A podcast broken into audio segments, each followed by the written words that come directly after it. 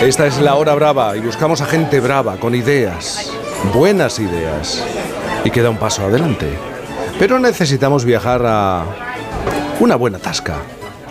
En vuestro lugar preferido para disfrutar del aperitivo, para el desayuno tardío, nos vamos a poner en situación. Vamos a volver unos años atrás, unos siglos atrás, y os voy a preguntar si habéis llegado a probar un menú como este. Imaginaos. ¿Vosotros sabíais cuál era el desayuno típico de Lope de Vega Góngora o Quevedo? Pues se tomaban un letuario con su chupito de agua ardiente, por ejemplo, para empezar el día, sin necesidad de un café. Así escribían. A golpe. Sí, ¿Habéis ¿eh? probado alguna vez un mirraustre de pera? Era el plato favorito del rey Felipe III. Pues resulta que hay un restaurante de Madrid que se dedica a rescatar platos madrileños que ya estaban olvidados y a contar la historia que hay detrás de ellos. Recetas que, aunque sean muy castizas, no dejan de ser universales, pero se habían perdido en el tiempo. Ya os había dicho yo que hoy el menú iba a ser un poco distinto a la hora que es. Tenemos que ir pensando en ello. Y por eso quiero saludar a Alex García de la Fuente, eh, que está ya aquí con nosotros, cocinero dueño del restaurante Impulso, que es el bravo que se ha puesto a ello. Alex, buenos días. Hola, buenos días. ¿Cómo estás? Pues muy bien. Decías un poco nervioso, ¿no? Porque, pero ya ves que somos gente de confianza. Bandoleros. Bandoleros, exacto. Sí, sí, así le Por hemos eso quizás estoy un poco nervioso. Nada, nada. Bueno, Tenemos a un grupo de bandoleros como el de Luis Candelas, por ejemplo. ¿Tú qué menú le, eh, qué menú le pondrías a Luis Candelas si estuviera ahora mismo aquí?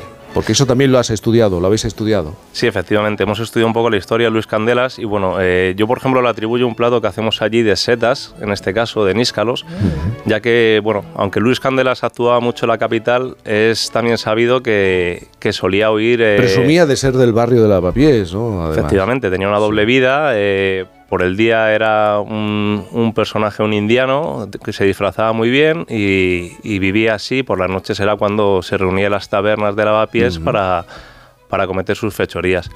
Como decía, de vez en cuando iban a la Sierra de Madrid, a la Sierra de Guadarrama, y de allí atribuimos un poco el tema de las setas ah, para él, ya que vivían de lo que cogían allí.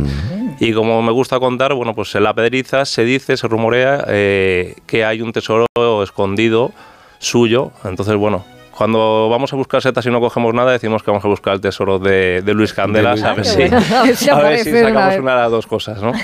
Oye, he puesto eh, para empezar el ejemplo de Luis Candelas. Era difícil de encontrar, se le buscaba por sus fechorías, por así decirlo. También para vosotros ha sido difícil, por ejemplo, llegar a la receta, a aquello que podría haber comido Luis Candelas. Bueno, sí, claro, porque realmente eh, Madrid, al ser de, de gente de fuera, eh, creo que hemos perdido un poco las raíces de, de lo que es la ciudad y lo que es la capital.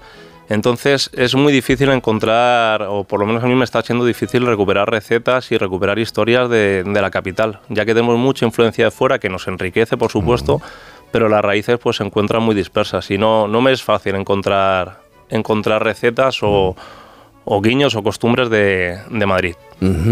Eh, hay un plato, mi madre me lo sigue preparando y sigue además utilizando la misma palabra, alboronía. Bueno, ella dice alboronía. Eso es. Era algo también muy de Madrid, del Madrid de la época. Efectivamente, la alboronía, el- la que hacemos en Madrid es alboronía madrileña, tiene nombre y apellido. Sí. Lo que es la, la alboronía como tal es un plato que solo es de verduras, que se da sobre Del norte de África, ¿no? Esa es la alboronía madrileña. Ah. es que hay que, hay que diferenciar Sí. eh, con alboronía, que es un plato solo de verduras, el cual se dice que es el origen del pisto y se da mucho en la zona de, de Andalucía, también Castilla-La Mancha, y originalmente se hacía con calabaza y berenjena. Esto es alboronía madrileña y lleva carne, a diferencia de las demás. Por eso digo que tiene nombre y apellidos y en la zona norte de África se sigue haciendo con el nombre de alburunoa mojaidía, que es en árabe la traducción de alboronía madrileña.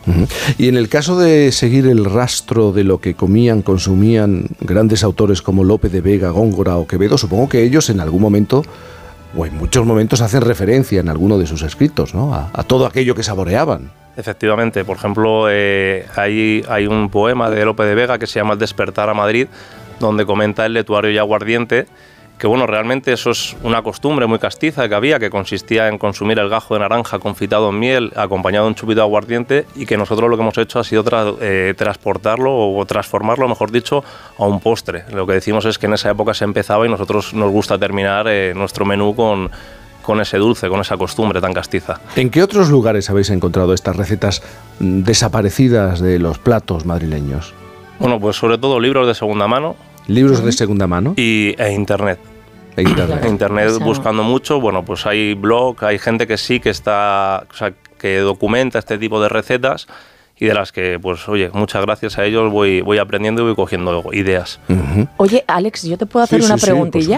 Eh, a mí me tengo la sensación de que esas recetas así como más antiguas, ancestrales, son como mucho más contundentes que la comida de hoy. Quiero decir, no sé si hay alguna razón, si porque, bueno, pues las condiciones eran diferentes, si había que protegerse más del frío, sí.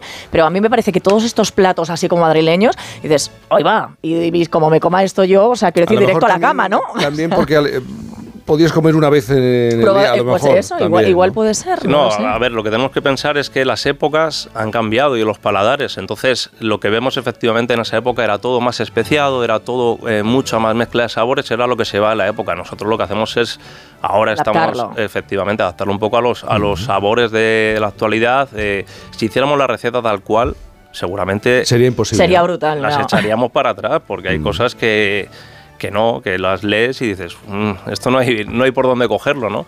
Pero bueno, son épocas, son costumbres. Si ellos probasen lo que comemos ahora, seguramente que nos dirán que estamos locos y que... Que, no les sabe a nada. efectivamente, de que nos alimentamos. ¿Y a qué sabe qué es el mirraustre que saboreaba y disfrutaba el rey Felipe III?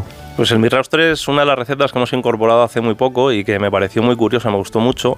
Consiste en unas peras cocidas en, en caldo de carne, acompañadas, van especiadas con canela, hierbabuena, llevan un poquito de azúcar y, bueno, y, se, y se comen así, tal cual. Almendras también, un poquito de almendras y se comen, no sé si, lo que no sé es si de salado o de dulce, no sé muy bien cómo, cómo lo consumía porque no lo he llegado a encontrar eso, eso no, no, lo he visto. Entonces, bueno, nosotros lo que hemos hecho ha sido adaptar eso, hacer una guarnición con esos sabores y unirlos a un lomo de ciervo. De esta manera unimos un poco una de las dos pasiones de, Felipe III. Claro, porque el ciervo sí estaba muy presente ¿no? en la cocina de... Sí, efectivamente, y la, caza, eh, pues esta receta es una receta de palacio que se hacía para, para Felipe III, el mirraustre de peras, entonces, bueno, hemos unido, ya que decían que no era muy buen gobernador, pues por lo menos vamos a unir... Mejor comedor, ¿no? Efectivamente, y buen cazador, bueno, pues unimos dos de sus costumbres o de sus pasiones. Claro, todo parte de tu interés por la gastronomía y la historia, entiendo. Sí, primero, o sea, soy una persona curiosa por naturaleza, me encanta la gastronomía y la idea fue un poco decir, bueno, queremos aportar algo más que no sea solo la, eh, recuperación de, los platos, queremos explicarlo, ¿no? El por qué, porque al final, si no, si tú pones una alboronía madrileña y no explicas de dónde viene, o tú pones un merraustre de peras y no lo explicas, la gente no hay poca gente curiosa que te va a preguntar o le va a dar por mirar. Entonces van a ver que va a ser un plato de peras. Entonces decidimos hacer algo más. ¿Cómo podíamos? Pedagógico, ¿no? O sea, es, saber de la cultura propia, ¿no? Efectivamente, es, poner en valor lo que tenemos, pues un poco eso, volver a, Madrid y, poner en valor. Oye, aquí tenemos muchas cosas muy bonitas. Vamos por la Gran Vía, vemos muchas luces, pero es que detrás de eso hay. Pero eso, ¿cómo lo hacéis? Es decir, yo llego al restaurante, me siento y, y tenéis una carta especial donde explicáis que se recuperan ciertos platos que se tomaba el lo hacemos, Siglo de oro, por ejemplo. Lo que hacemos es una, le llamamos una experiencia gastronómica y es una vez al mes, realmente esto. Eh, o sea, tú puedes ir cualquier día a comer nuestros platos, pero hay una vez al mes que son las experiencias. Entonces lo que hacemos es ambientamos un poco más el restaurante, lo decoramos con claveles, ponemos música castiza, zarzuelas, eh, chotis y lo que vamos haciendo es que vamos dando pases y con cada pase lo situamos en una calle de Madrid, contamos una historia, aportamos algo que vaya relacionado en ese plato con una zona de Madrid. Y después de este trabajo, de, de saber cómo comían los reyes, los castizos en el siglo de oro, ¿a qué conclusiones has llegado? ¿Cómo era la cocina de aquella época? ¿Qué es lo que más te ha llamado la atención?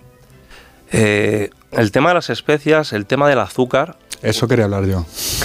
El, tema del azúcar, hoy que lo repudiamos mucho, utilizaban bastante azúcar, utilizaban productos que creemos. El jengibre, por ejemplo, estaba, estaba muy presente. Es una maravilla. En la cocina, sí, sí, sí. pero que hoy en día parece que es eh, eh, un descubrimiento para mucha gente. Efectivamente, ¿sabes? y cuando empiezas a leer, dices. Y luego especias que no conocía, eh, como el, sumac, la alcarabea, que, que, bueno, que son mediterráneas. Sí y que hoy en día las hemos dejado un poco en desuso y, todavía me pregunto el por qué, no, no termino de entenderlo, ¿no?